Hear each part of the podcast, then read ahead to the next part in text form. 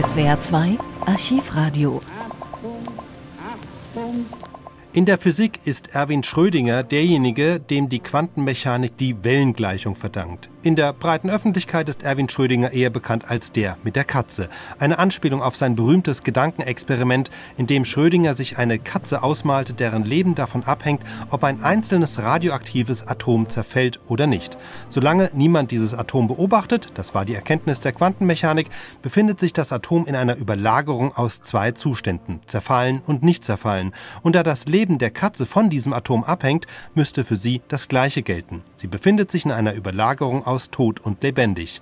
Schrödinger glaubte nicht, dass das wirklich so wäre. Für ihn war das mehr ein Beispiel, dass mit der klassischen Deutung der Quantenmechanik irgendwas nicht stimmt.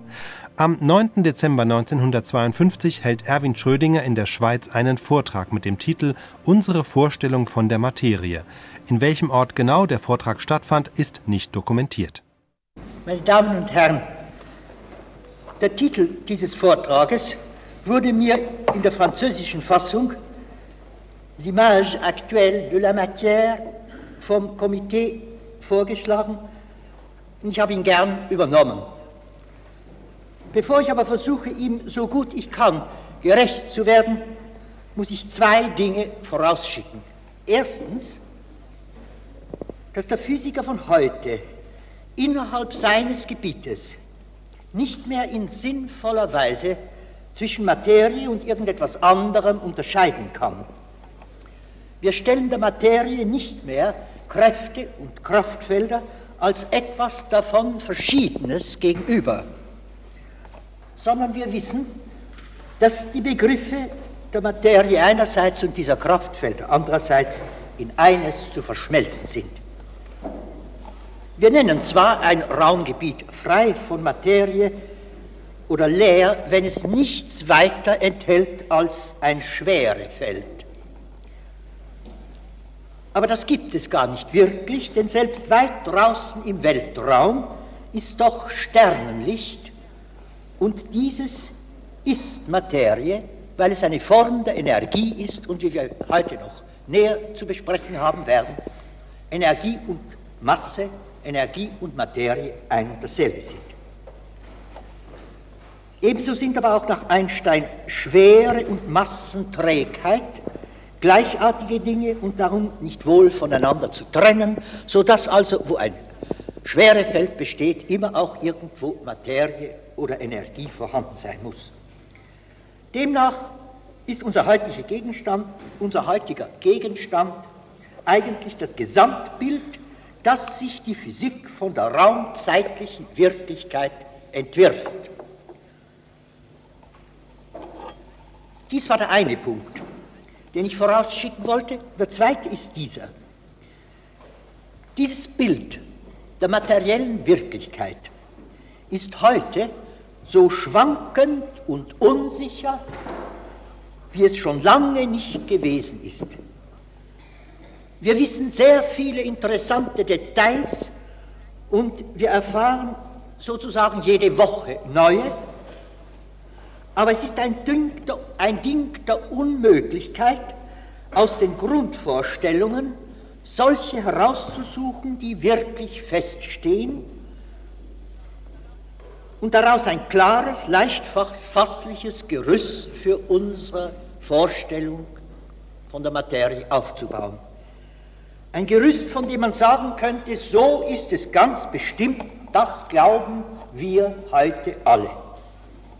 Das ist leider unmöglich. Eine weit verbreitete Lehrmeinung geht sogar dahin, dass ein objektives Bild der Wirklichkeit in irgendeinem früher geglaubten Sinne überhaupt nicht existiert, dass es das nicht geben kann. Nur die Optimisten unter uns, Physikern, nur die Optimisten, zu denen ich mich selbst rechne, halten eine derartige Haltung für eine philosophische Verstiegenheit, für einen Verzweiflungsschritt anlässlich einer großen Krise, in der wir uns befinden. Wir Optimisten hoffen, dass das Schwanken der Begriffe und Meinungen nur einen heftigen Umwandlungsprozess bedeutet, der schließlich doch zu etwas Besserem führen wird, als der wüste Formelkram ist, der heute unseren Gegenstand umstarrt. Es ist für mich, aber auch für Sie, meine verehrten Zuhörer, recht fatal, dass das Bild der Materie, das ich vor Ihnen aufbauen soll, noch gar nicht existiert, sondern dass bloß Bruchstücke von mehr oder weniger partiellem Wahrheitswert existieren. Das hat nämlich zur Folge, dass man bei einer solchen Erzählung, wie ich sie heute Ihnen geben soll, nicht umhin kann, an einer späteren Stelle dem zu widersprechen, was man an einer früheren gesagt hat. Etwas, etwas so wie Cervantes einmal den Sancho Panza, sein liebes Eselchen, auf dem er zu reiten pflegte, verlieren lässt. Aber ein paar Kapitel später hat der Autor das vergessen und das gute Tier ist wieder da.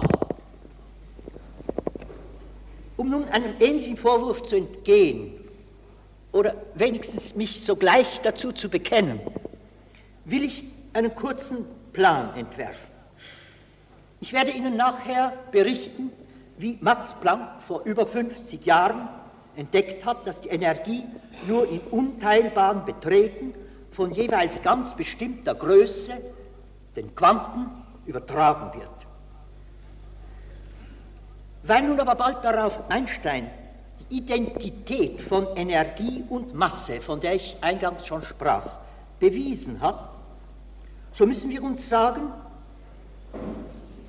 dass die uns längst bekannten kleinen Massenteilchen, die Atome oder Korpuskeln, deren Existenz heute in vielen schönen Experimenten ganz handgreiflich gezeigt werden kann, dass diese Atome oder Korpuskeln, diese kleinsten Teilchen der Materie, Massenteilchen, also Energieteilchen, also einfach auch Energiequanten sind und dass sie sozusagen die Entdeckung Plancks um mehr als 2000 Jahre rückdatieren. Diese Entdeckung erscheint dadurch umso gesicherter. Hier wird dann ein Seitenblick, ich gebe nur ein Vorprogramm im Augenblick, hier wird ein Seitenblick auf die ungeheure Bedeutung dieser Diskretheit oder Abzählbarkeit von allem, was ist und was geschieht, geboten sein, weil erst so die berühmte Boltzmannsche statistische Theorie Irre, des irreversiblen Naturverlaufes wirklich durchführbar und klar verständlich geworden ist. Das ist alles schön und gut und hat gewiss einen großen Wahrheitswert, aber dann wird, ich bin noch bei der Vorschau, bei dem Plan, dann wird Sancho Panzas Eselchen zurückkommen, nach mehr als 2000 Jahren, denn ich werde sie ersuchen müssen, weder an die Korpuskeln als zeitbeständige Individuen zu glauben, noch an das sprunghafte Geschehen, das die Quantentheorie zunächst annimmt, bei der Übergabe eines Energiequants von einem Träger an einen anderen. Es liegt wohl meiner Meinung nach sicherlich Diskretheit vor, aber nicht in dem hergebrachten Sinn von diskreten Einzelteilchen und schon gar nicht von sprunghaftem Geschehen. Denn das würde meiner Meinung nach anderem, anderer gesicherter Erfahrung widersprechen. Die Diskretheit entspringt bloß als eine Struktur aus den Gesetzen, die das Geschehen beherrschen. Diese Gesetze sind keineswegs völlig verstanden, aber ein wahrscheinlich zutreffendes Analogon aus der Physik greifbarer Körper ist die Art, wie etwa die einzelnen Partialtöne, sagen wir einer Glocke, sich ergeben aus der begrenzten Gestalt der Glocke und den Gesetzen der Elastizität denen an sich nichts Diskontinuierliches anhaftet. Soweit diese Vorschau. Nun wollen wir beginnen. Von Leukipp und Demokrit wurde schon im 5. Jahrhundert vor unserer Zeitrechnung die Anschauung vertreten, dass die Materie aus kleinsten Teilchen aufgebaut ist, die Atome genannt wurden.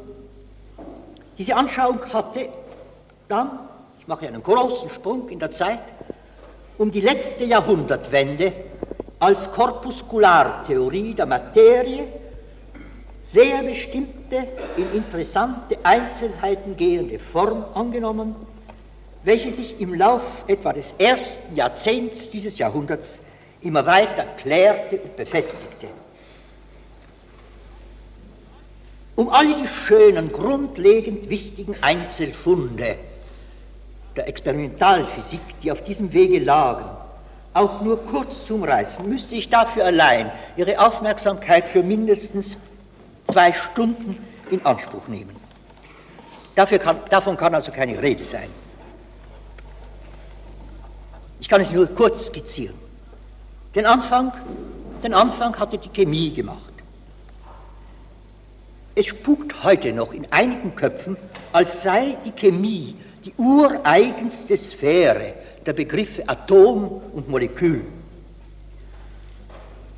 In Wirklichkeit spielten sie aber in der Chemie, spielten diese Begriffe in der Chemie nur eine hypothetische, etwas blutleere Rolle. Sie wurden ja zum Beispiel, wie einige von Ihnen sich erinnern werden, von der Ostwaldschen Schule, Chemikerschule, äh, abgelehnt. Zum ersten Mal zu physikalischer Realität wurden sie erhoben, die Begriffe Atom, Molekül und ähnlich. Zum ersten Mal erlangten sie physikalische Realität in der Theorie der Gase von Maxwell, Boltzmann, Clausius und anderen. In einem Gas sind diese kleinsten Teilchen durch weite Zwischenräume getrennt aber sie sind in heftiger Bewegung begriffen. Sie stoßen wieder und wieder zusammen, prallen aneinander zurück und so weiter. Eine genaue Verfolgung dieser Vorgänge in Gedanken führte erstens zu einem vollen Verständnis aller Eigenschaften der Gase, der elastischen, der thermischen, der inneren Reibung, der Wärmeleitung, der Diffusion zweier verschiedener Gase ineinander und ähnlicher Dinge. Sie führten aber zugleich auch zu einer festen Begründung der mechanischen Theorie der Wärme als einer mit steigender Temperatur immer heftiger werdenden Bewegung dieser kleinsten Teilchen. Wenn diese Vorstellung wahr ist, dann müssen kleine, im Mikroskop eben noch sichtbare Körperchen, was ja die Atome selber natürlich nicht sind, aber solche kleine, eben noch sichtbare Körperchen müssen durch die Stöße der umgebenden Atome und Moleküle in ständiger Bewegung erhalten werden, die natürlich mit steigender Temperatur zunehmen muss. Diese Bewegung kleiner suspendierter Teilchen in einer Flüssigkeit wurden, wurde schon im Jahre 1827 von Robert Brown, einem Arzt in London, entdeckt. Aber erst 1905, also fast 80 Jahre später, zeigten Einstein und Smoluchowski, dass diese berühmte und bis dahin ziemlich rätselhafte Brownsche Bewegung quantitativ den Erwartungen entspricht.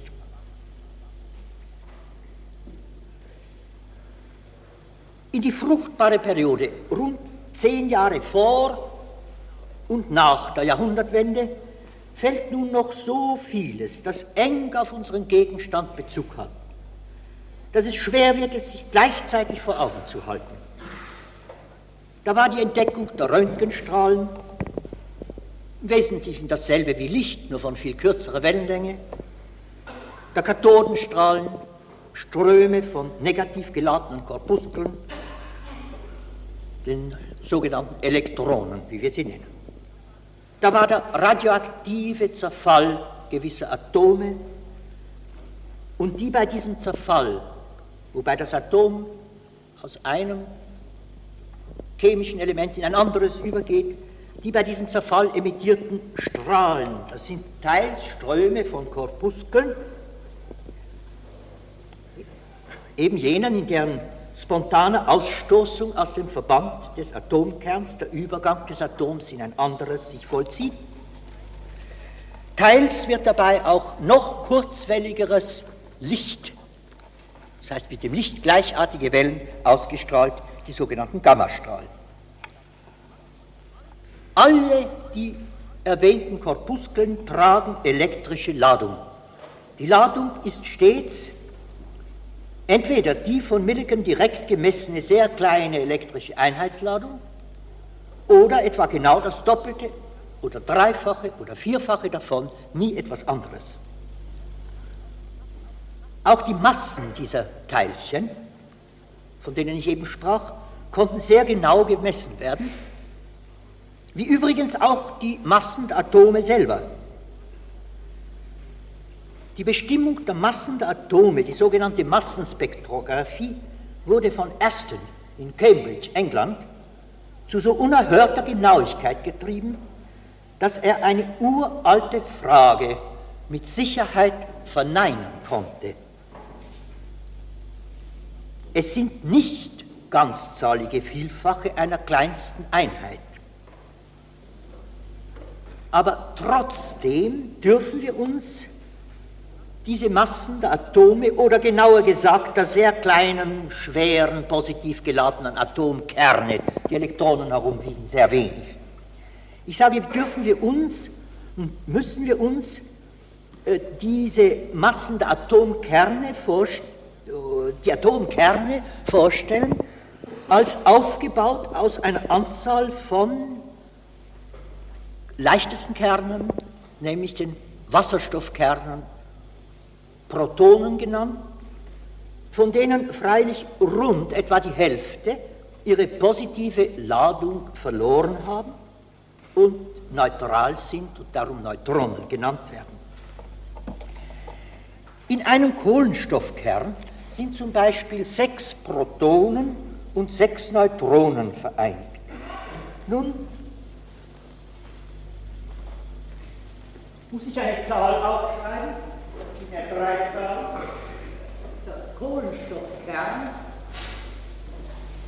darf wohl einfach das Symbol schreiben, C, der wiegt nach Astons Messungen äh, 12,00053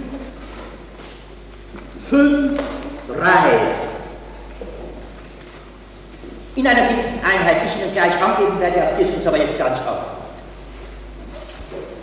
Dagegen wiegt ein Proton, ein Wasserstoffkern, 1,0075 Das sind nicht Fantasieziffern, die letzten, sondern ich habe die Fehler nicht notiert. Sie haben wirklich, die vorletzte Ziffer ist sicher noch richtig und die letzte hat vielleicht einen Fehler von einigen Einheiten. Und ein Neutron Das ist also ein Wasserstoffkern, der, ein, der seine Ladung verloren hat, wiegt 1,00898. Gewisse Einheiten, ich will die Einheit in Bruch beschreiben, obwohl Sie das überhaupt nicht interessiert. Die Einheit ist 1,6603 mal 10 hoch minus 24 Grad.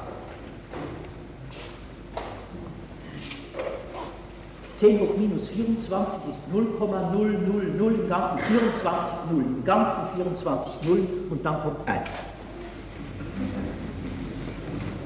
Wie erklärt sich nun dieser Massendefekt? Sie sehen, wenn diese Zahl versechsfachen und diese versechsfachen und zusammenzählen, kriegen Sie viel mehr als dieses 12,000. Sie kriegen sogar, wenn man sich überlegt, etwa eine Einheit ja, der ersten Dezimale und fast eine ganze Einheit der ersten Dezimale in diesen Einheiten ist der Kohlenstoffkern leichter als die Summe seiner Bestandteile. Wie erklärt sich dieser Massendefekt, wie man es nennt?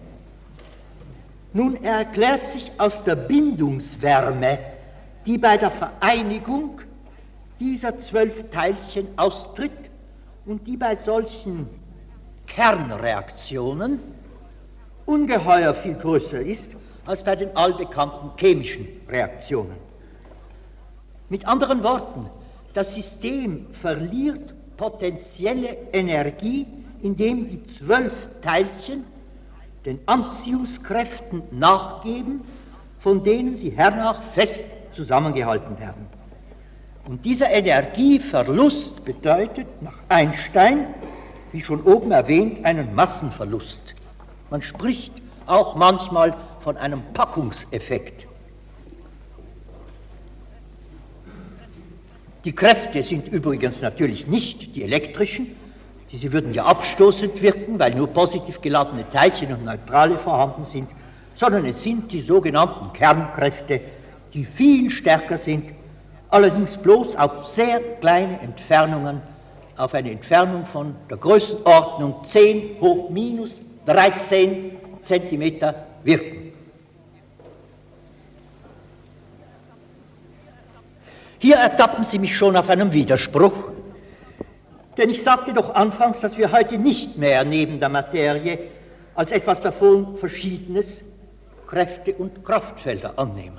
Und ich habe eben von diesen Kernkräften und von den elektrischen Kräften gesprochen. Ich könnte mich nun sehr leicht ausreden und könnte sagen, ja, man muss halt eben das Kraftfeld einer Partikel mit zur Partikel rechnen. Aber so ist es nicht. So ist es nicht gemeint. Die heute gesicherte Meinung ist vielmehr die, dass alles, überhaupt alles, zugleich Partikel und Feld ist. Alles hat sowohl die kontinuierliche Struktur, die uns vom Feld her, besonders vom elektromagnetischen Feld her, geläufig ist, als auch die diskrete Struktur, die uns von der Partikel her geläufig ist. So allgemein ausgedrückt hat diese Erkenntnis ganz bestimmt einen großen Wahrheitswert, denn sie stützt sich auf unzählige Erfahrungstatsachen. Im Einzelnen gehen die Meinungen auseinander, wovon noch zu sprechen sein wird. Im besonderen Fall des Kernkraftfeldes ist übrigens seine Partikelstruktur schon so ziemlich gut bekannt. Es entsprechen ihm sehr wahrscheinlich die sogenannten Pi-Mesonen, die bei der Zertrümmerung eines Atomkerns unter anderen Teilchen auftreten und deutlich einzelne Strichspuren in einer fotografischen Emulsion, innerhalb deren die Zertrümmerung stattfindet, hinterlassen. Die Kernteilchen selber die Nukleonen, wie man, sie mit einem, wie man Protonen und Neutronen mit einem gemeinsamen Namen nennt, die hatte man von Haus aus stets als diskrete Partikel gedacht. Aber wir wissen heute und sind heute, wir sind heute imstande, mit ihnen, mit bestimmten, mit, äh, bei anderen Versuchen, nämlich wenn sie in Scharen gegen eine Kristallfläche gelenkt werden, mit ihnen Interferenzmuster zu erzeugen, die gar nicht daran zweifeln lassen, dass selbst diesen verhältnismäßig massigen Teilchen, aus denen füglich alle schwere Materie besteht, auch kontinuierliche Wellenstruktur besitzen. Die Schwierigkeit, diese zwei Dinge zu vereinigen, ist in allen Fällen die gleiche, Sie ist das Haupthindernis, weshalb unsere Vorstellung von der Materie so schwankend und unsicher ist, als ich im, in der Einleitung schon betonte. Denn weder die Teilchenvorstellung noch die Wellenvorstellung sind hypothetisch. Ich erwähnte eben beiläufig diese Strichspuren in der fotografischen Emulsion. deren jede uns die Bahn eines Einzelteilchens anzeigt. Noch länger bekannt sind die Strichspuren in der sogenannten Nebelkammer von C.T.R. Wilson.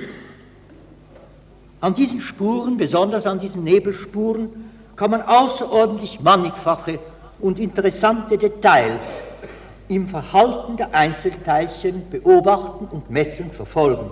So zum Beispiel die Krümmung der Bahnen im Magnetfeld, weil die Teilchen elektrisch geladen sind und dadurch in einem Magnetfeld auf die bewegten Teilchen Kräfte wirken. Dann die mechanischen Gesetze beim Zusammenstoß, der sich so ungefähr wie bei idealen Billardkugeln vollzieht.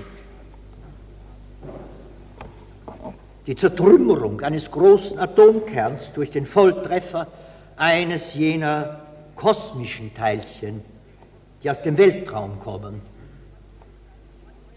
Zwar in sehr kleiner Zahl, aber mit einer unerhörten Stoßkraft des Einzelteilchens, oft Millionenmal größer, als sie sonst beobachtet oder künstlich erzeugt worden sind. Solche ultraschnelle Teilchen künstlich zu erzeugen, bemüht man sich derzeit mit einem ungeheuren Kostenaufwand, welcher der Hauptsache nach von den diversen Landesverteidigungsministerien bestritten wird. Man kann zwar mit einem solchen rasanten Teilchen niemanden erschießen, denn sonst wären wir alle ja schon tot. Aber das Studium dieser Teilchen verspricht doch indirekt eine beschleunigte Verwirklichung des Plans zur Vertilgung der Menschheit, der uns allen so sehr am Herzen liegt.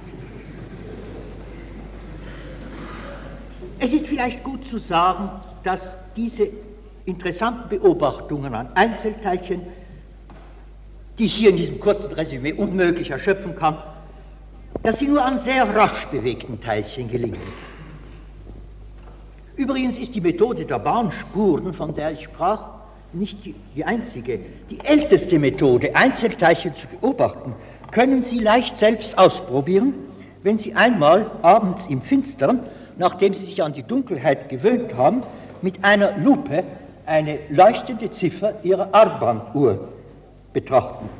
Sie werden dann finden, dass diese kleine helle Stelle nicht gleichförmig hell ist, sondern wogt und wallt, so ähnlich wie oft der See in der Sonne glitzert. Es blitzen einzelne Fünkchen auf und jedes einzelne aufblitzende Fünkchen wird erzeugt von einem sogenannten Alpha-Teilchen, einem Heliumatom, eigentlich einem Heliumkern, der von einem radioaktiven Atom ausgesandt wurde, das sich eben in ein anderes umwandelt. Und das geht sofort viele, viele Jahre lang und wenn es mit der Zeit, wenn die Uhr alt ist, schwächer wird, so liegt es nicht daran, dass jetzt weniger Teilchen ausgestrahlt, merklich weniger Teilchen ausgestrahlt werden, sondern dass die Leuchtmasse, die zur Sichtbarmachung benutzt wird, sich abnützt.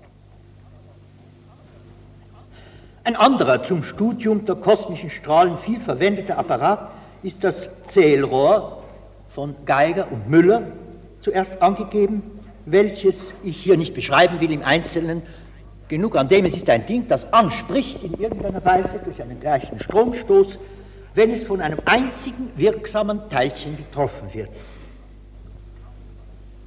Das ist außerordentlich wertvoll. Man kann nämlich mit heute ganz geläufigen Verstärkungsmethoden dieses Ansprechen so verstärken, dass es den Automatismus einer Wilsonschen Nebelkammer und den Verschluss eines auf sie gerichteten fotografischen Apparates gerade in dem Augenblick auslöst, wenn in der Kammer etwas Interessantes vor sich geht, nämlich wenn ein oder mehrere kosmische Teilchen die Kammer durchsetzen, sodass die dann fotografiert werden und man nicht hunderttausende Fotografien umsonst machen muss, weil diese Teilchen eben ziemlich selten sind. Es ist das übrigens nicht die einzige Verwendungsweise dieser Zählrohre. Sie werden heute oft in der Zahl von 50 oder 100 in eine einzige Apparatur zur Untersuchung kosmischer Strahlen eingebaut in ganz komplizierter wechselweiser, wechselweiser Schaltung. So viel über die Beobachtung einzelner Partikel. Nun zum kontinuierlichen Wellen- oder Feldcharakter, von dem ich auch sagte, dass er keineswegs hypothetisch ist, sondern durch Versuche gestützt und zweifellos.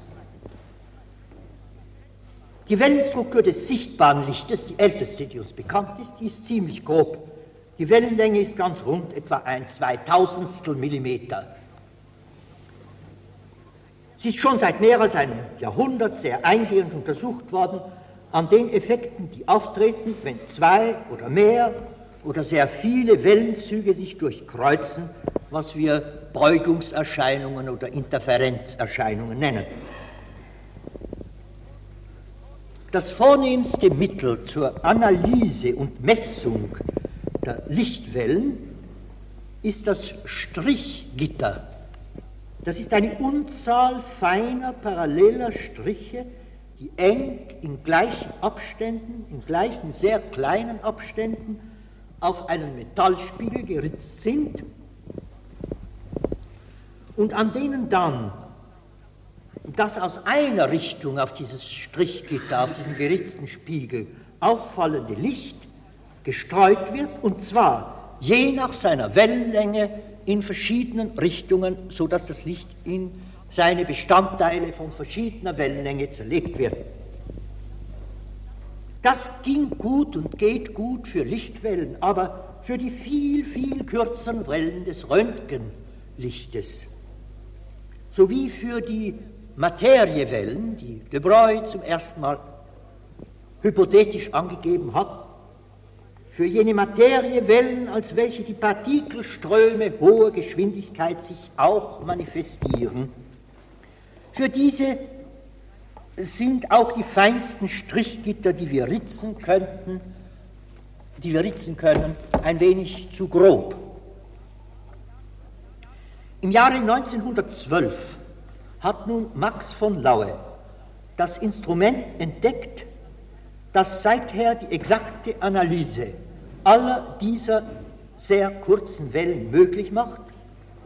Er hat es entdeckt im natürlich gewachsenen Kristall.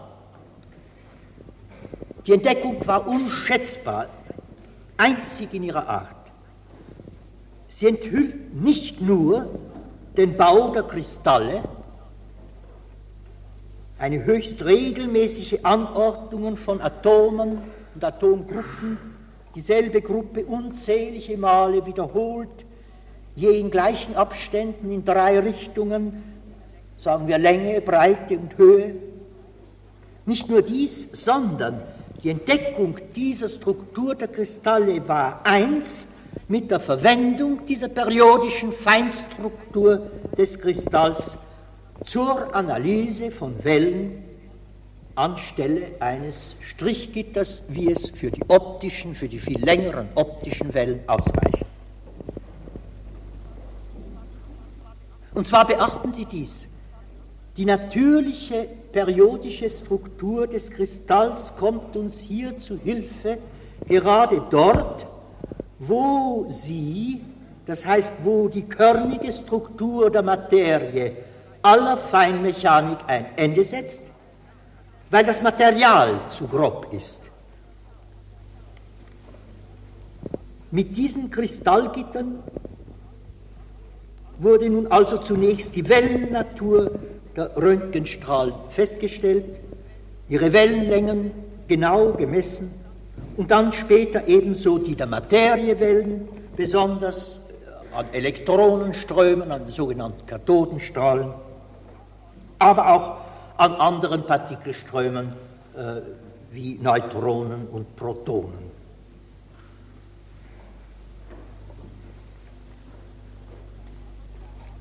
Nun habe ich Ihnen mancherlei von der Struktur der Materie erzählt, aber wir haben immer noch nicht von Max Planck und seiner Quantentheorie gesprochen. Alles, worüber ich bisher berichtet, hätte sich füglich ereignen können, auch ohne Quantentheorie. Wie war es denn nun wirklich? Was hat es mit dieser Quantentheorie auf sich? Ich werde wieder nicht genau historisch berichten, sondern so, wie sich die Sache uns heute darstellt. Also Planck sagt uns im Jahre 1900, und das Wesentliche daran ist bis heute wahr geblieben, dass er die Strahlung etwa von rotglühendem Eisen oder die eines weißglühenden Sternes, wie etwa der Sonne, nur verstehen kann, wenn diese Strahlung bloß portionenweise erzeugt und portionenweise von einem Träger an den anderen etwa von Atom zu Atom weitergegeben wird. Das war erstaunlich, denn es handelt sich bei diesem, was da weitergegeben wird, doch um Energie. Und das war ursprünglich ein höchst abstrakter Begriff, ein Maß der gegenseitigen Einwirkung oder Wirkungsfähigkeit jener kleinsten Träger die Einteilung in abgezirkelte Portionen befremdete aufs höchste, und zwar nicht nur uns alle anderen, sondern auch Planck selbst, der sie als notwendig erschlossen hatte. Fünf Jahre später zeigt nun Einstein, sagt uns, dass Energie Masse hat und Masse Energie ist, ich habe es schon zweimal heute erwähnt, und dass sie also ein und dasselbe sind auch das ist bis heute sicherlich wahr geblieben. Da fällt es uns wie Schuppen von den Augen, unsere altgewohnten lieben Atome oder Teilchen oder Partikel sind Planck'sche Energiequanten. Die Träger jener Quanten sind selbst Quanten. Das schwindelt ein. Man merkt, es liegt etwas ganz Fundamentales vor, das man noch nicht versteht. Und tatsächlich fielen mir auch die vorerwähnten Schuppen nicht plötzlich von den Augen. Es brauchte 20 bis 30 Jahre und ganz sind sie vielleicht bis heute noch nicht gefallen.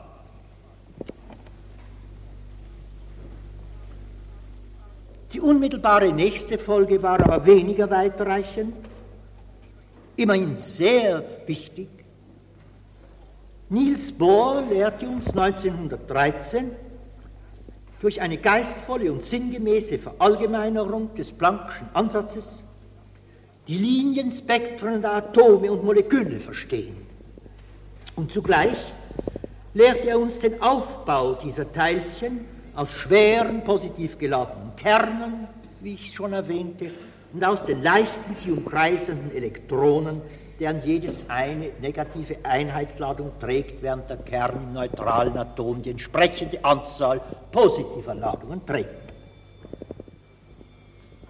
Ich muss es mir versagen, dieses wichtige Durchgangsstadium unserer Erkenntnis, die Borsche Atomtheorie im Einzelnen zu erläutern, sondern nur sagen, dass der Grundgedanke der ist, dass jedes solche kleine System Atom oder Molekül, nur ganz bestimmte, seiner Natur oder seinem Aufbau entsprechende diskrete Energiemengen beherbergen kann, dass es beim Übergang von einem höheren zu einem tieferen Energieniveau, wie wir sagen, den Überschuss als ein Strahlungsquant von ganz bestimmter Wellenlänge emittiert, und zwar ist diese Wellenlänge dem abgegebenen Quant, dem, dem Quantum abgegebener Energie umgekehrt proportional, wie was übrigens schon in Plancks ursprünglicher Hypothese enthalten war, von der ja die Borsche Theorie eine geistvolle Verallgemeinerung ist. Nun, das bedeutet aber, dass ein Quant von gegebenem Betrag sich in einem periodischen Vorgang von ganz bestimmter Frequenz modifiziert, äh, Verzeihung, manifestiert. Einer Frequenz, welche dann, es ist dasselbe wieder mit anderen Worten gesagt, welche dann dem Quantum direkt proportional ist. Die Frequenz, um die es sich handelt, ist dann immer das Energiequant die Energiemenge dividiert durch die berühmte Planck'sche Konstante h. Klein h. Der Schluss scheint dann recht naheliegend, dass dann wohl mit einer Partikelmasse m,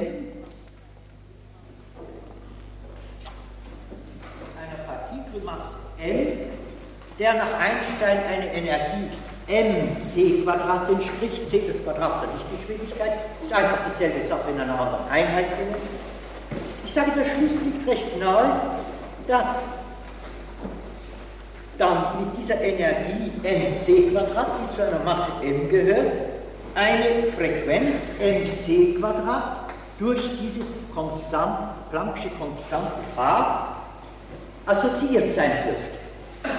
Er liegt nahe, aber doch hat, wurde er zum ersten Male im Jahre 1925 erst von Louis de Broglie gezogen. Und zwar zunächst für die Masse des Elektrons.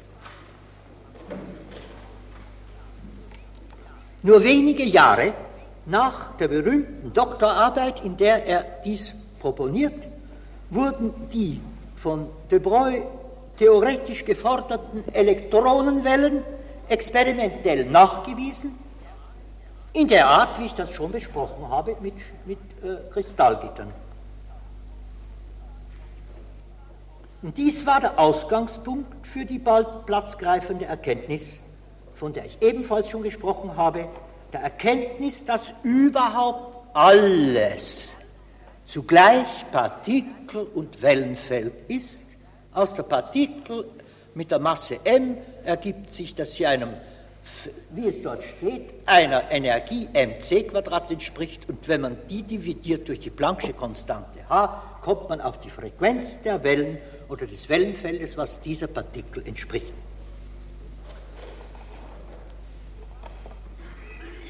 So war also die de Broysche Dissertation der Ausgangspunkt für die völlige Unsicherheit unserer Vorstellung von der Materie. Sie verstehen wohl, dass ich damit nicht etwa den Wert der De Dissertation vermindern, sondern im Gegenteil hinaufsetzen will, denn große, die großen Fortschritte in der Physik, wohl in der Naturwissenschaft überhaupt, kommen ja daher, dass uns etwas unklar wird und dass wir etwas nicht verstehen und dass wir es zu verstehen suchen. Sowohl im Partikelbild wie im Wellenbild steckt Wahrheitswert, den wir nicht aufgeben dürfen, aber wir wissen nicht, wie wir diese zwei Dinge zu einem Denkbild vereinigen sollen.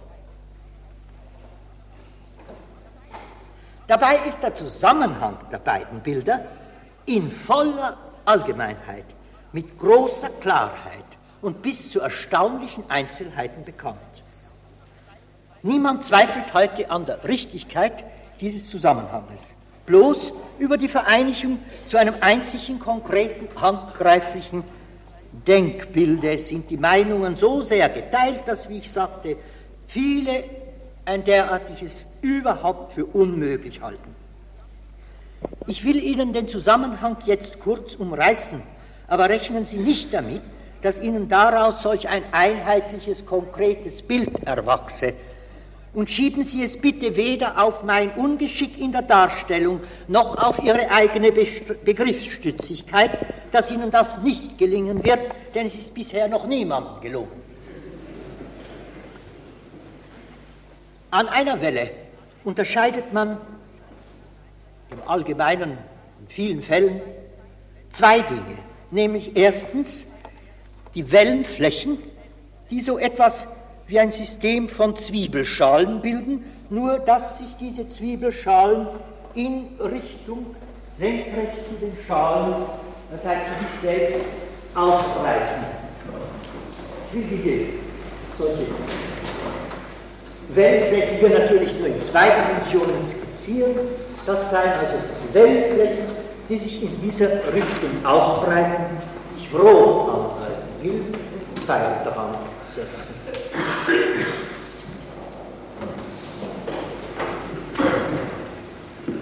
Das analoge nur in zwei Dimensionen, so wie ich es an der Tafel nur zeichnen konnte, weil die Tafel nur zwei Dimensionen hat, statt in drei Dimensionen, wie es, wie es wirklich auftritt, ist Ihnen allen wohl bekannt von den schönen Wellenkreisen, die etwa auf dem glatten Wasserspiegel eines Teiches von einem hineingeworfenen Stein erzeugt werden und sich von der Stelle, wo der Stein hineingefallen ist, nach außen aufbreiten. Ausbreiten. Also das sind die Wellenflächen, die sich so zwiebelschalenartig äh, ausbreiten. Nun, das zweite weniger anschauliche sind dann gerade jene gedachten Linien, die ich hier rot eingezeichnet habe, senkrecht zu den Wellenflächen, in deren Richtung an jeder Stelle die Welle fortschreitet. Wir können sie etwa Wellennormalen nennen oder auch Strahlen, Strahlen, indem man einen vom Licht geläufigen Ausdruck auf jede Art von Wellen überträgt. Hier stocke ich, denn was ich jetzt sagen will und muss, ist zwar wichtig und grundlegend, es ist sogar richtig, aber in einem Sinn, den wir so stark werden einschränken müssen, dass es der vorläufigen Behauptung fast widerspricht. Die vorläufige Behauptung ist, diese Wellennormalen oder Strahlen entsprechen den Bahnen der Teilchen. Wenn Sie nämlich ein kleines Stück aus einer solchen Welle herausschneiden, etwa 10 oder 20 Wellen lang und ungefähr die gleiche Dimension in der Breite in beiden Richtungen quer dazu, und die übrigen Teile der Welle sich fortdenken oder sie zerstören oder glätten, wenn ich den Ausdruck von Wasserwellen nehme, was man sich ja theoretisch jedenfalls vorstellen kann, dann bewegt sich, also dann entsteht etwas wie ein Wellenpaket. Und dieses Wellenpaket bewegt sich dann wirklich, nach der Theorie der Welle, entlang einem solchen Strahl mit genau derjenigen Geschwindigkeit und allenfalls Geschwindigkeitsänderung, wie es von einem Teilchen der betreffenden Art an der betreffenden Stelle unter Rücksicht auf etwa vorhandene Kraftfelder, die auf das Teilchen wirken, zu erwarten wäre. Das ist die Entsprechung. Wenn wir so im Wellenpaket oder in der Wellengruppe eine Art anschauliches Bild für das Teilchen gewinnen, das sich in viele Einzelheiten durchführen ließe, worauf ich nicht eingehen kann jetzt, so dürfen wir dieses anschauliche Bild doch aus vielen Gründen nicht ganz ernst nehmen. Erstens ist es immer verschwommen. Und zwar umso verschwommener, je größer die Wellenlänge. Denn ich sagte ja, man muss eine Gruppe von mindestens 10 oder 20 Wellenlängen und ungefähr so viel quer auch hernehmen, um ein solches Paket sich in Gedanken zu konstruieren. Also es ist nicht ein Punkt, sondern es ist ziemlich ausgedehnt. Zweitens liegt ja oft gar nicht ein kleines Paket vor, sondern eben wirklich eine ausgedehnte Welle, wie wir aus Interferenzversuchen und ähnlichen Dingen wissen. Endlich können auch ganz kleine Paketchen vorliegen, von einer Struktur, dass von Wellenflächen und Wellennormalen überhaupt nicht die Rede sein kann. Das ist ein wichtiger Fall, auf den ich sogleich zurückkommen werde. Mir erscheint folgende Auffassung angemessen und vertretbar, weil weitgehend experimentell gesichert. An jeder Stelle in einem regelmäßig fortschreitenden Wellenzug findet sich ein zweifacher struktureller Zusammenhang der Wirkungen, die man als längs und quer unterscheiden mag. Die Querstruktur ist die entlang der Wellenflächen. Sie tritt bei Beugungs- und Interferenzversuchen zutage. Die Längsstruktur dagegen ist die der Wellennormalen, die ich rot gezeichnet habe und manifestiert sich bei den Beobachtungen einzelner Teilchen, wie ich sie vorhin beschrieben habe. Beide strukturelle Zusammenhänge sind vollkommen sichergestellt sind durch, und zwar durch sinnreiche, jeweils für den besonderen Zweck, sorgfältig ausgedachte Versuchsanordnungen. Nun sind aber, wie aus dem Gesagten hervorgeht, diese Begriffe der Längs- und Querstruktur keine scharfen, keine absoluten, weil eben die Begriffe der Wellenfläche und Wellennormalen es nicht sind. Sie gehen, und jetzt komme ich auf diesen Fall zurück, von dem ich, den ich andeutete, sie gehen, es gehen die Begriffe der Wellenfläche und Wellennormalen und damit der Scheidung zwischen Längs- und Querstruktur notwendigerweise verloren, wenn das ganze Wellenphänomen auf einen kleinen Raum von den Abmessungen einer einzigen oder einiger weniger Wellenlängen beschränkt ist. Und dieser Fall tritt nun, ist nun von ganz besonderem Interesse und zwar vor allem bei jenen Wellen, welche nach de Broglie zu den Elektronen gehören, die zweite Natur des Elektrons ausmachen und allgemein heute als de Broglie-Wellen bezeichnet werden. Es stellt sich nämlich für diese Elektronenwellen heraus, dass der eben angezogene Fall ganz kleiner Wellengruppen, die auf kleine Bereiche von nur wenigen Wellenlängen beschränkt sind, gerade in der Nähe eines positiv geladenen Atomkerns eintreten muss, wobei eben das Wellenphänomen eine Art stehender Schwingung ist, die sich auf einen kleinen Raum zurückzieht, um den Atomkern herum. Für die Größe dieses Raumes ergibt sich rechnungsmäßig etwas, was sehr genau der schon anderweitig bekannten Größe der Atome entspricht. Es bilden also geradezu diese kleinen Wellengruppen den Körper des Atoms. Stehende Wasserwellen ähnlicher Art kann man in einem kleinen Waschbecken erzeugen.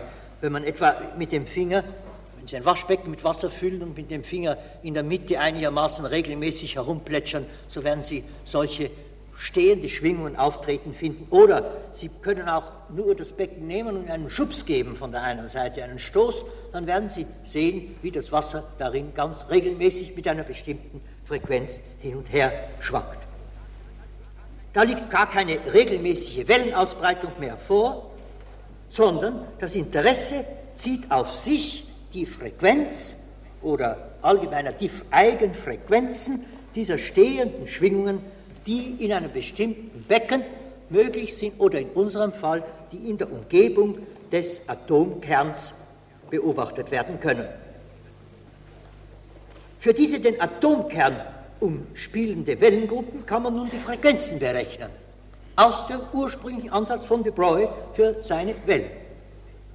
Und man findet sie dann ganz allgemein genau gleich den durch die Planck'sche Konstante H dividierten Energieniveaus der Bohrschen Theorie vom Jahre 1913, die ich vorhin kurz gestreift habe.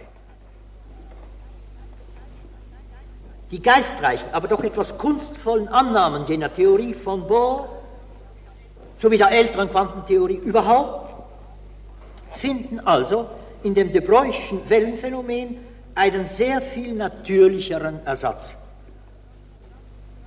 Wie ich schon sagte, das Wellenphänomen bildet den eigentlichen Körper des Atoms. Es tritt an die Stelle der einzelnen punktförmigen Elektronen, die im Bohrschen Modell den Kern umschwärmen sollten. Von solchen punktförmigen Teilchen kann innerhalb des Atoms auf keinen Fall mehr die Rede sein. Und wenn man sich den Kern selber noch als ein solches punktförmiges Teilchen zu denken gezwungen ist, so ist das ein ganz bewusster Notbehelf.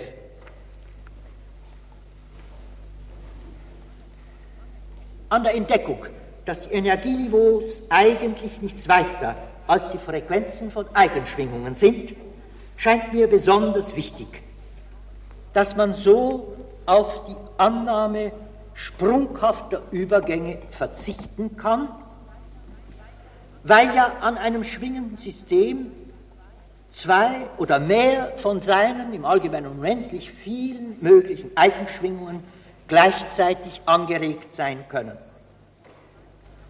Nach meinem Dafürhalten reicht die Diskretheit der Eigenfrequenzen hin als Stütze der Überlegungen, von denen Planck ausgegangen war. Und vieler ähnlicher ebenso wichtiger, die ihr nachgebildet sind, ich meine kurz gesagt als Stütze der gesamten Quantenthermodynamik.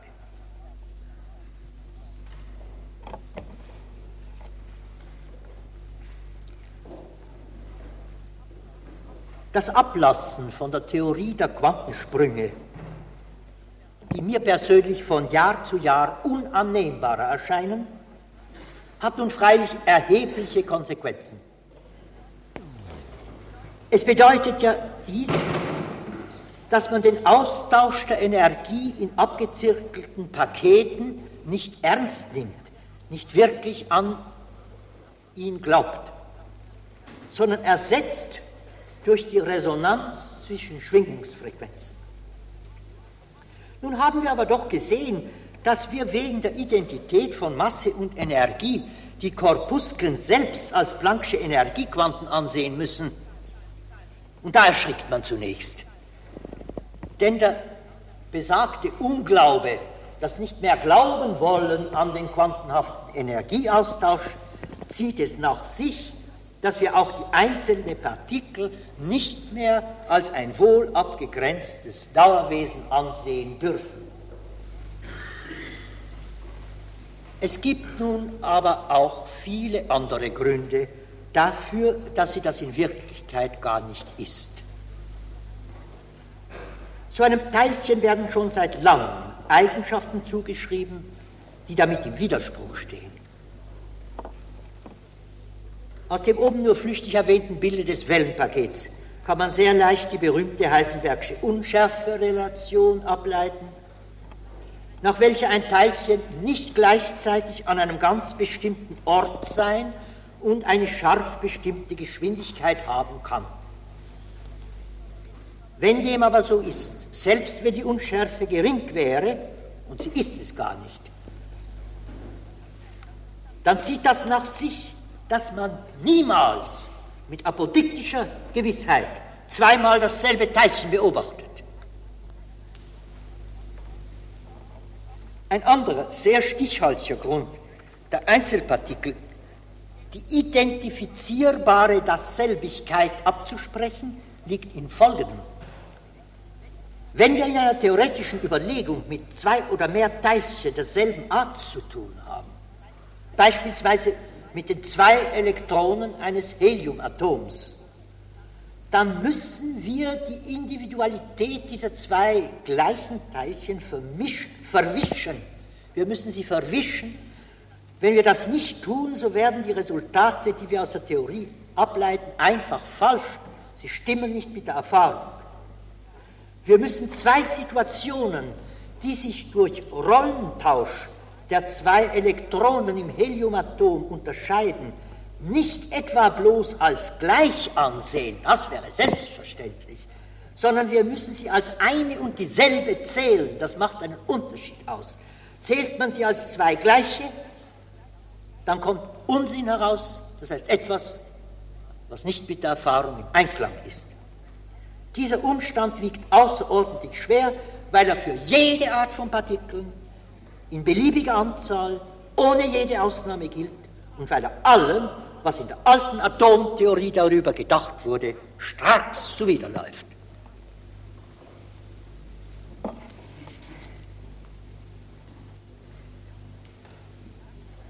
Dass die Einzelpartikel kein wohl abgegrenztes Dauerwesen von feststellbarer Identität oder Dasselbigkeit ist und die eben angeführten Gründe dafür wird heute, glaube ich, von den meisten Theoretikern zugegeben.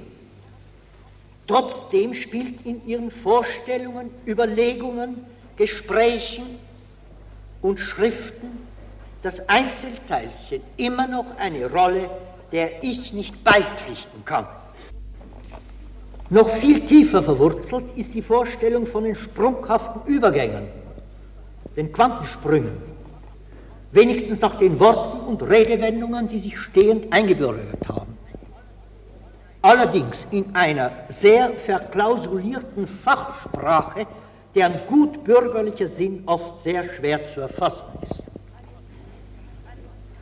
Beispielsweise gehört zum ständigen Vokabular die sogenannte Übergangswahrscheinlichkeit oder Sprungwahrscheinlichkeit. Man kann aber doch von einer Wahrscheinlichkeit eines Ereignisses, von der Wahrscheinlichkeit eines Ereignisses nur dann reden, wenn man denkt, dass das auch zuweilen wirklich eintritt. Und in diesem Falle hier, da man von Zwischenzuständen bei diesen Überlegungen dann nichts wissen will, so muss der Übergang wohl ein plötzlicher sein. Und er könnte, denn er könnte, denn er könnte, er muss ein plötzlicher sein, denn er könnte, wenn er Zeit gebrauchte, durch eine unvorhergesehene Störung in der Hälfte unterbrochen werden. Und dann wüsste man überhaupt gar nicht, woran man ist.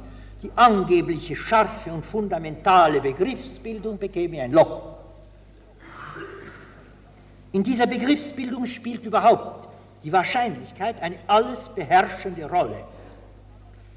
Es soll das schwer empfundene Dilemma Welle-Korpuskel sich so auflösen, dass aus dem Wellenfeld lediglich die Wahrscheinlichkeit zu errechnen sei, eine Korpuskel von bestimmten Eigenschaften an einer bestimmten Stelle anzutreffen, wenn man dort nach einer solchen sucht. Diese Ausdeutung mag den Befunden mit besonderen, sinnreich ausgedachten Versuchsanordnungen an sehr hochfrequenten Wellen, das heißt an sehr schnellen Korpuskeln, ganz angemessen sein. Ich meine eben denjenigen, äh, die ich früher als Beobachtungen an Einzelteilchen bezeichnet habe.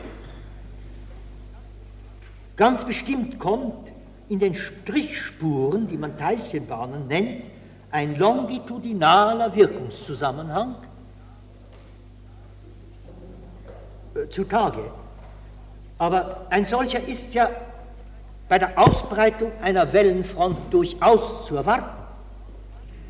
Ich halte es durchaus für möglich, ihn schließlich wirklich mit der Wellen aus Wellenvorstellung in Einklang zu bringen und halte diese Aussicht für größer als umgekehrt den transversalen Wirkungszusammenhang, wie er in der, Inter, wie er in der Interferenz und Beugung zutage tritt aus dem Zusammenwirken diskreter Einzelteilchen zu verstehen, wenn man den Wellen die Realität abspricht und ihnen bloß eine Wahrscheinlichkeitsrolle, eine informative Rolle zuspricht.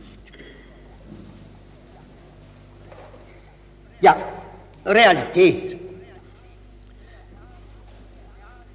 Reale Existenz ist heute ein von vielen philosophischen Hunden fast zu Tode gehetztes Wort, dessen einfache, naive Bedeutung uns beinahe abhanden gekommen ist. Darum möchte ich Sie hier an etwas anderes noch erinnern. Wir sprachen davon, dass eine Korpuskel kein Individuum ist, dass man eigentlich niemals dieselbe Korpuskel ein zweites Mal beobachten kann, so ähnlich wie Herakleitos das vom Flusse sagte. Man kann ein Elektron beispielsweise nicht kennzeichnen, nicht rot anstreichen, sodass man es wiedererkennt. Und nicht nur das, man darf es sich nicht einmal gekennzeichnet denken, sonst erhält man eine falsche Abzählung und erhält auf Schritt und Tritt falsche Ergebnisse für die Struktur der Linienspektren, für die Thermodynamik und so weiter. So sagte ich. Im Gegensatz dazu ist es nun aber ganz leicht, einer Welle individuelle Struktur aufzuprägen, eine Struktur aufzuprägen, an der sie mit voller Sicherheit wiedererkannt wird. Denken Sie etwa nur an den einfachen Fall eines Leuchtfeuers zur See. Nach einem ganz bestimmten Code ist jedem Leuchtturm und jedem Leuchtschiff seine Lichtfolge vorgeschrieben, sagen wir etwa drei Sekunden Licht, fünf Sekunden Dunkel, eine Sekunde Licht, wieder fünf Sekunden Pause und so weiter. Der Schiffer, der das sieht, weiß dann beispielsweise, das ist die, das Leuchtfeuer aus San Sebastian. Ähnliches gilt von Heulbojen, Heulbojen, nur sind es dann Schallwellen statt Lichtwellen. Oder Sie telefonieren drahtlos mit einem guten Freund in New York. Sobald er hineinspricht, Hallo, grüezi, hier ist Edward Meyer. Wissen Sie, dass seine Stimme, die Sie erkennen, Radiowelle eine Struktur aufgeprägt hat, die 5000 Meilen weit zu Ihnen gewandert und mit Sicherheit von jeder anderen zu unterscheiden, mit Sicherheit dieselbe ist, die er ihr aufgeprägt, die seine Stimme den Radiowellen aufgeprägt hat. Man braucht gar nicht so weit zu gehen. Wenn die Gattin aus dem Garten heraufruft, Franz, der Franz erkennt ihre Stimme, so ist es ganz dasselbe. Bloß sind es Schallwellen hier wieder, nicht Lichtwellen. Die Reise ist kürzer, dauert allerdings etwas länger. Unsere ganze sprachliche Verständigung beruht auf aufgeprägter individueller Wellenstruktur. Und welche Fülle von Einzelheiten in rascher Folge übermittelt uns doch nach demselben Prinzip das kinematografische Bild oder gar das Fernsehbild.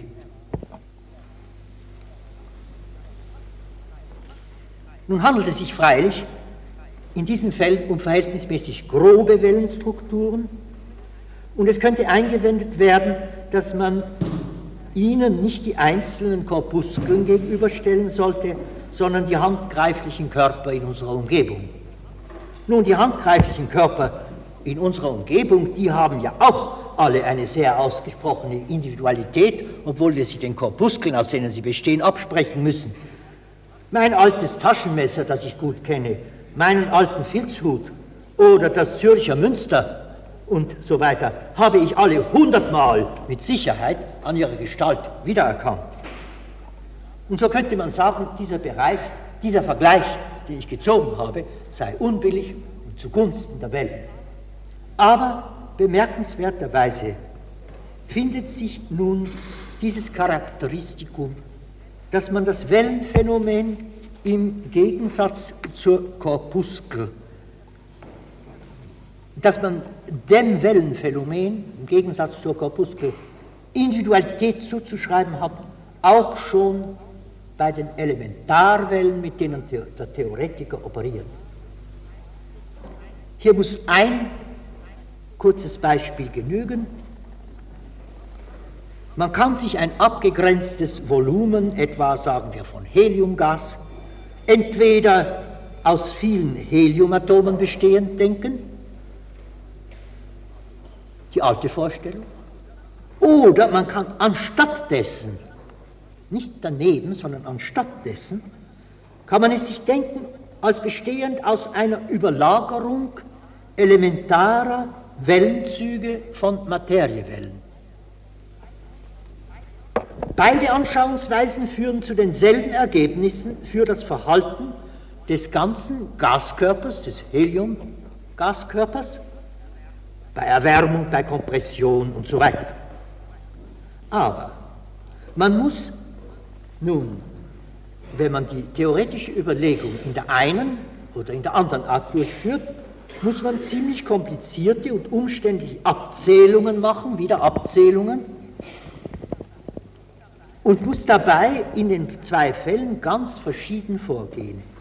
Wenn man sich als Denkbild der Teilchen bedient, der Heliumatome, dann darf man ihnen, wie ich schon sagte, keine Individualität zuschreiben, muss ihre Individualität vermischen. Entschuldigen Sie, verwischen, auslöschen. Es schien anfangs sehr erstaunlich, es wurden Kontroversen darüber geführt, aber die sind längst beigelegt. Das ist allgemein angenommen, angenommene Meinung. Bei der zweiten Betrachtungsweise aber, die anstatt der Teilchen die Materiewellenzüge ins Auge fasst, da kommt jedem derselben eine angebbare Struktur zu, verschieden von der jedes anderen. Es gibt gewiss auch Paare, die einander so ähnlich sind, dass sie ihre Rollen tauschen können, ohne dass man es dem Gaskörper von außen anmerkt. Aber wollte man diese sehr vielen ähnlichen äh, Kombinationen als nur eine ansehen, dann erhielte man in diesem Fall Falsches. Also man muss auch hier bei diesen Elementarwellenzügen den Wellen Individualität zuschreiben, dagegen den Teilchen nicht. Ich komme zu einem Schlusswort. Das trotz alledem, was ich zuletzt vorgebracht habe und was ja eigentlich von niemand geleugnet wird, die eng verknüpften Begriffe des Quantensprungs, des unstetigen Übergangs der Energie von einem System aufs andere, des Plötzlichen, und der, Begriff, der damit eng verknüpfte Begriff der einzelnen Korpuskel, dass diese doch noch nicht aus dem Vokabular und auch noch nicht aus dem Denkbild des Physikers verschwunden sind. Das mag Sie vielleicht wundern. Sie finden die Aufklärung, wenn Sie überlegen, dass die Auffassung, von, zu der wir jetzt zuletzt gelangt sind, in der wir etwa vom letzten Drittel meines heutigen Vortrags an zugesteuert sind. Das sage ich, diese Auffassung, viele Einzelheiten über die Struktur der Materie, die ich in den ersten zwei Dritteln vorbrachte, eigentlich aufzuheben scheint oder doch in ihrer eigentlichen Bedeutung in Frage stellt.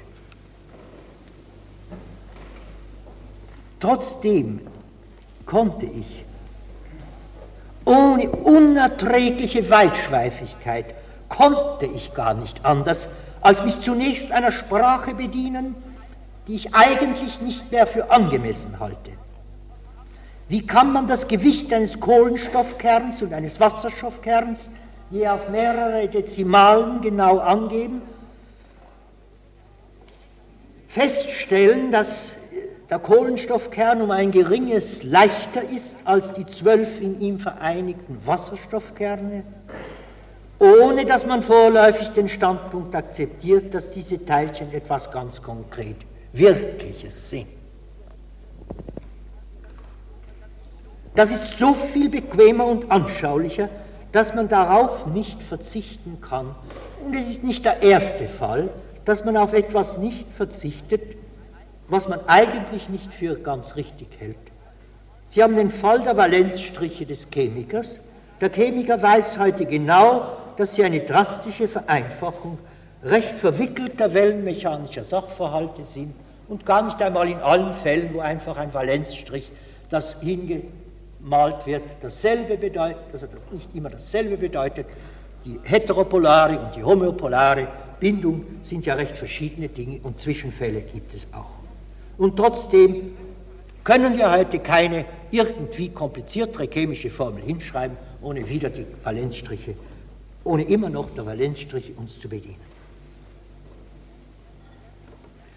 Nun werden Sie mich vielleicht zuletzt fragen, ja, was sind denn nun aber wirklich diese Korpuskeln, diese Atome und Moleküle?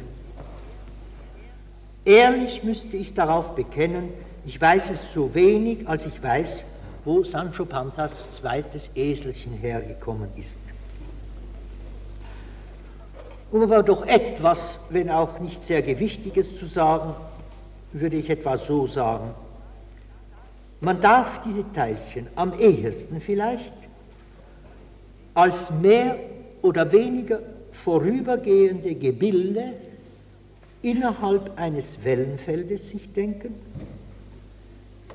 Gebilde, die jedes einzelne vorübergehend sind, deren Gestalt aber, deren strukturelle Mannigfaltigkeit im weitesten Sinne des Wortes so klar und scharf und stets in derselben Weise, in derselben Form, in derselben Gestalt wiederkehrend durch die Wellengesetze bestimmt ist, dass vieles sich so abspielt, als ob, als ob es substanzielle Dauerwesen wären. Die Masse und die Ladung eines solchen Teilchens, die sich, wie wir sagen, so genau angeben lässt, ich habe die Zahl für die Ladung nicht angeschrieben, sie ist auch mit auf mehrere Dezimalen gut bekannt, muss man dabei mit zu den, zu den durch die Wellengesetze bestimmten Gestaltelementen rechnen, die sich immer, wenn ein solches Teilchen auftritt, genau in der gleichen Weise wiederholen, weil sie durch Grundgesetze fest bestimmt sind. Was man heute Erhaltung von der Ladung und Erhaltung der Masse im großen, an makroskopischen Körpern nennt, das müsste man dann, wenn man dieser Auffassung beitritt, als einen statistischen Effekt ansehen, der sich lediglich auf das Gesetz der großen Zahlen stützt.